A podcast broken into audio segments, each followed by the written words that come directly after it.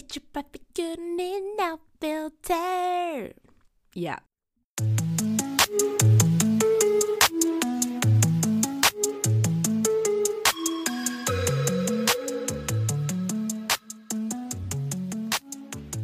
Sejam muito bem-vindos à Luizinha Fala. O meu nome é Luísa e segue o lema deste podcast. Mete confortável, puxa uma cadeira e vamos conversar.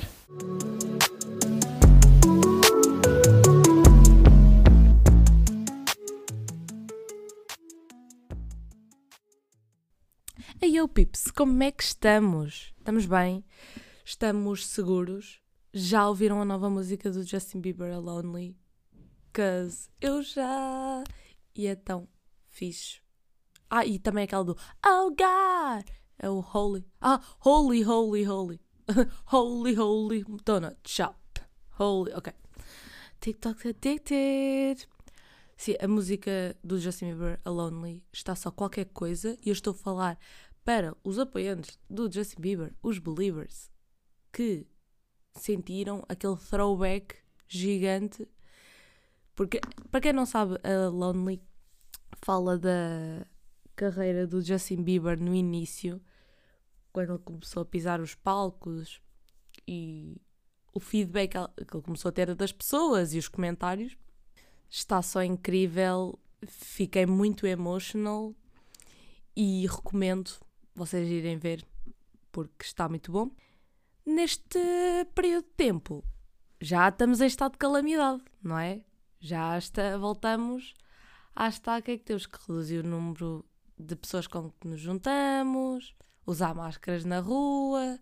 Eu ainda não percebi, honestamente, porque é que ainda faz confusão muita gente usar máscara. Ah, porque eu não consigo respirar. Consegues respirar? Uh, é que agora nós estamos a aproximar do inverno, o tempo mais frio, não suam tanto, do bigode, não é? Portanto, eu não entendo essa cena do não consigo respirar, não gosto de estar de máscara. Até porque há atitudes que me causaram repulsa desde o início de sairmos de casa e assim. Foi as pessoas irem para as esplanadas e acham que, estando nas esplanadas, não apanham o vírus. Estão a ver? É que estão, imaginem, quatro pessoas sentadas numa mesa e estão lá a beber ou a comer alguma coisa e depois de comerem, depois de consumirem, continuam sem máscara, a falar para os outros e estão a cerca de menos de um metro de distância.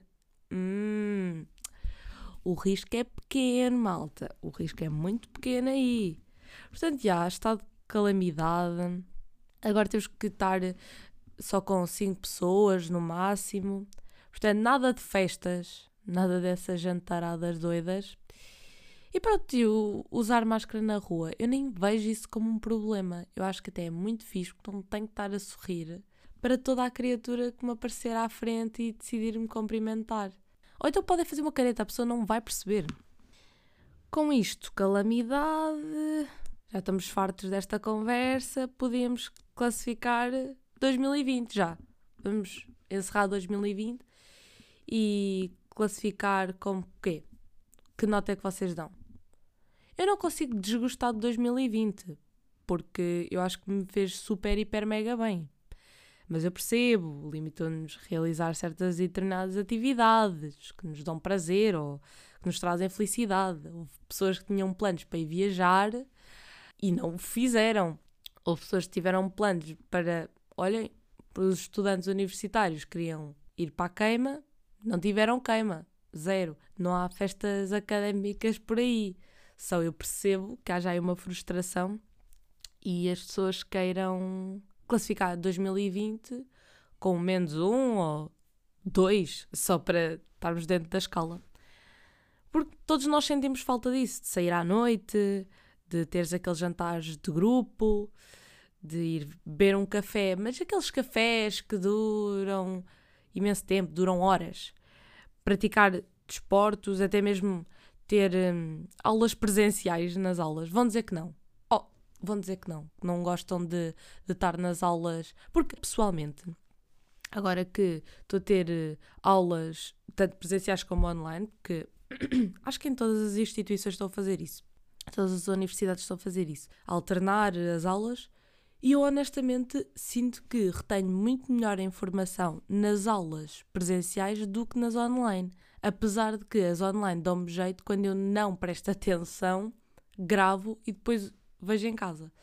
E então nós pensamos assim, ok, há certas atividades que nos dão prazer.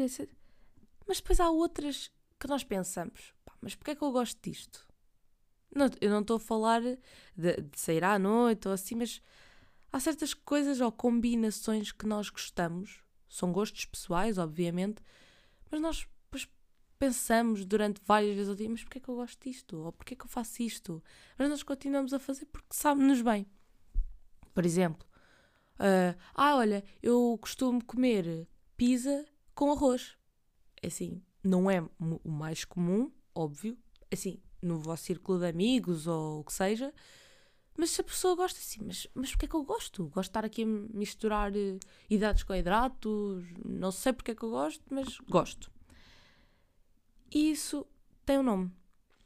E é disso que eu quero falar hoje, que são os guilty pleasures. Se fizermos assim uma traduçãozita rasca, que vai dar a, aos prazeres culpados.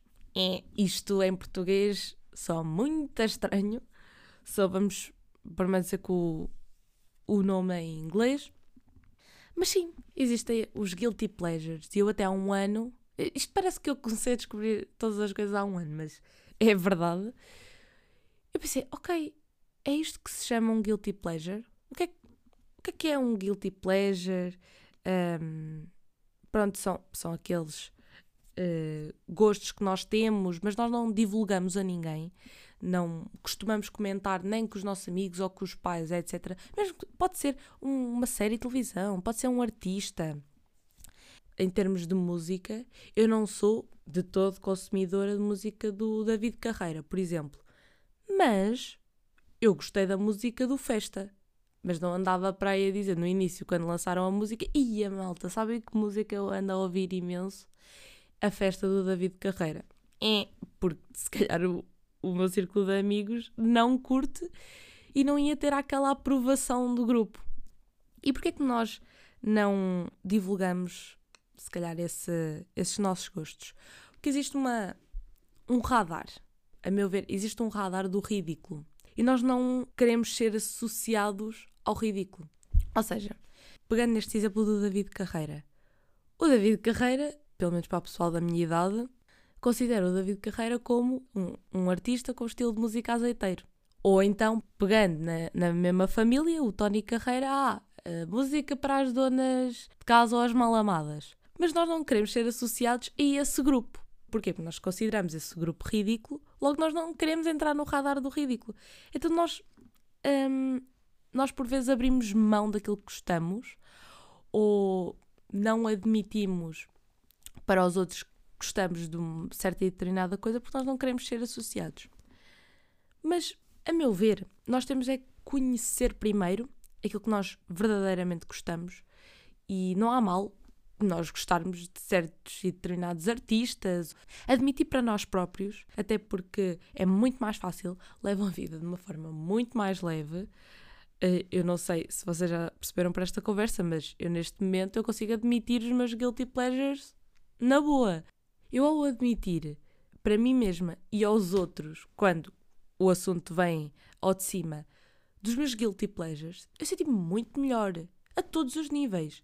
Porque via aquilo com uma naturalidade. Vou-vos dar. Agora vocês vão perguntar, oh, Luís, ok, então e quais são os teus guilty pleasures? Sim, o meu guilty pleasure é trash TV. Mas totalmente. Eu, até ao, sei lá, 11 ano, tinha 17 anos. Eu não, pronto, eu também não, não via nada do outro mundo, até porque eu nunca tinha visto, até essa altura, os Secret Stories ou Pronto, vocês sabem, a Casa dos Segredos, esse tipo de coisas. E não conhecia assim muito. Só que houve um dia que eu estava a, a fazer zapping na televisão. Sim, na altura que se fazia zapping. e então eu liguei na MTV e também aquilo já eram umas horas avançadas na noite. E o que é que começou a dar? Geordie Shore. E quem não sabe, vai ao Google e vê. Mas aquilo é uma espécie de Casa dos Segredos ou Big Brother da América. E então eu comecei a ver aquilo e pronto, depois aquilo ficou um bocado inapropriado eu desliguei. Mas depois eu pesquisei no Google os tipos de reality shows da, daquele género e depois apareceram imensos. O The One, acho eu, que é assim o nome, que até há. Depois eles fazem várias edições em todo o mundo. Portanto, até podem ver Brasil, Austrália, etc. O The One tinham que fazer 11, 11 pares. Sim, tinham, eram 22 pessoas, tinham que fazer 11 casais. E depois aquilo acendia uns holofotes, era muita ficha. Era o Ex on the Beach. Já não sei quantas pessoas é que iam para uma casa. E depois, a determinada altura no programa, eu não sei como é que eles faziam aquilo, mas um ex de cada concorrente, pronto, à medida que o tempo ia passando, surgia da água. Ok? Estão na praia, uma paisagem maravilhosa, e depois do nada, aquele em slow motion, tipo Baywatch, sai um rapaz ou uma rapariga da água como se fosse um, um deus do mar. Um... Estou a ver, estou a ver a cena. Então sai para depois armar confusão na casa. E foi isso, foi essa o início da minha jornada no Trash TV, até que depois isto começou a escalar para eu começar a ver Trash TV português. E na altura que eu tomei esta iniciativa, estavam a lançar o Secret Story 7, até era o, até foi o Gosha a apresentar o programa. Eu pensei, olha, por que não? Também não, não vou ligar muito a isto, só vou ver isto de vez em quando.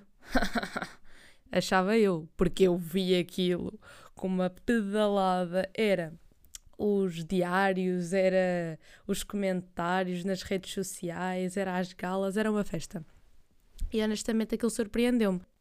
Os dois primeiros programas de reality show portugueses que eu vi destacaram-se bastante pela positiva, pela representatividade e pela educação dos concorrentes. Então fiquei muito feliz por uh, ser as minhas primeiras experiências, um, os meus prime o meu primeiro contacto com, com este tipo de programas. Mas vocês têm acesso a muitos mais. A Netflix este ano lançou o Love is Blind, acho que foi este ano. Isto, isto este ano para nós já conta como dois ou três. Mas eu penso que foi no início deste ano, Love is Blind. Acho que eram 10 concorrentes de cada sexo. Sim, acho que eram 20 concorrentes ao todo, 10 rapazes e 10 raparigas. E eles tinham encontros às cegas. Ou seja, eles iam para uma sala, estavam divididos por uma parede e conversavam. Faziam perguntas, etc. Depois, no final, passado X tempo, um deles tinha que pedir em casamento. Acho que era isso. E depois, quando dizia que sim, eles iam para. Pronto, preparavam-se, vestiam-se todos muito bem, punham-se atrás do, de uma porta, depois aquilo abria, com porta de elevador, e depois encontravam-se, ah, e tal, depois iam-se abraçar, toda uma coisa, toda uma fofura. Depois no final vocês depois veem que aquilo é, é engraçado. É, é como um casados à primeira vista. Estão a ver? Não viram isso? Ok, pronto. Eu vi alguns episódios desse, desse programa de cá, em Portugal. Pá, depois os gajos vão viver juntos e veem a vida de casado deles. E depois também lançaram o Too Hot to Handle, que eu, eu aposto que vocês já viram. Aposto, aposto, aposto. Falou-se tanto, tanto, tanto, tanto, tanto no Twitter que eu duvido que vocês não tenham visto. Era, um, era tipo Ex on the Beach. Eu estou a falar Trash TV como se vocês soubessem como é que são os programas. Eu vou presumir que vocês têm algumas luzes do, do tipo de programas. E não aquilo que dizem nas redes. Que... Hum, ah, porque aquilo é tudo uma badalhoquice. Opá, nem todos ok? Não vejam um e depois generalizem. Não é assim, não é assim que funciona. O Too Hot to Handle eram, eu não sei quantos concorrentes, já não me lembro, e basicamente eles tinham-se aproximando uns dos outros, mas era proibido terem qualquer tipo de contacto sexual. Depois havia um, um prémio em jogo, depois era repartido por todos. Então estavam todos a fazer grande esforço para não perder dinheiro, só que depois ali, pronto, aquilo começa a desenvolver, depois aquilo começa a ficar um bocado difícil. É engraçado, mas não é uma coisa do outro mundo. Não, por exemplo, eu preferi o Love is Blind, tem um conteúdo mais engraçado no ponto de vista em que percebemos como é que eles mexem uns com os outros, como é que eles tocam em certos e determinados pontos sensíveis e começam a construir aí uma relação, apesar de nunca se terem visto uh, na vida real. E acho que isso é o, o que mais me fascinou ao longo deste tempo, foi perceber porque é que eu gostava de Trash TV isto é muito fácil dizer, ah, ok, tu só estás a ver este tipo de programas porque não queres pensar. Não concordo nada com esse tipo de, de opinião e estou no meu direito, até porque eu comecei a saber mais sobre a minha pessoa. Eu, eu realmente percebi que eu gostava e gosto deste tipo de programas porque nos ajuda a perceber como é que certas e determinadas atitudes afetam o nosso psicológico, como é que o isolamento, uh, nos afeta os comportamentos uns com os outros. Como é que uma pessoa que não. duas pessoas que não estavam nada atraídas uma pela outra, no final acabam juntas. Isso para mim é fascinante e, e acho que os guilty pleasures, no fundo, servem para isto, para nós sabermos mais sobre nós próprios. E penso que isto devia ser falado com mais frequência, porque eu, eu sei que há pessoas que não têm noção ou não fazem ideia do que é que é. O que é que é um guilty pleasure? Ou eu pergunto, então qual é o teu guilty pleasure? E as pessoas, o que é que tu consideras? O que é que é isso para ti?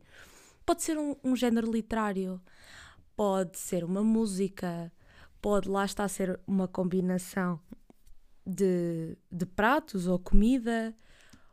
Então, nós devíamos falar mais sobre isto. Este episódio foi curto, mas era esta a ideia essencial. Sinto que nós podemos falar mais sobre os guilty pleasures e trazer estes assuntos com mais frequência para o nosso círculo de amigos e não tenham medo de cair no ridículo, entre aspas, porque nem porque se calhar não é assim tão ridículo quanto vocês pensam. Se calhar as pessoas à vossa volta sentem o mesmo, veem o mesmo, experienciam o mesmo que vocês e vocês não têm noção.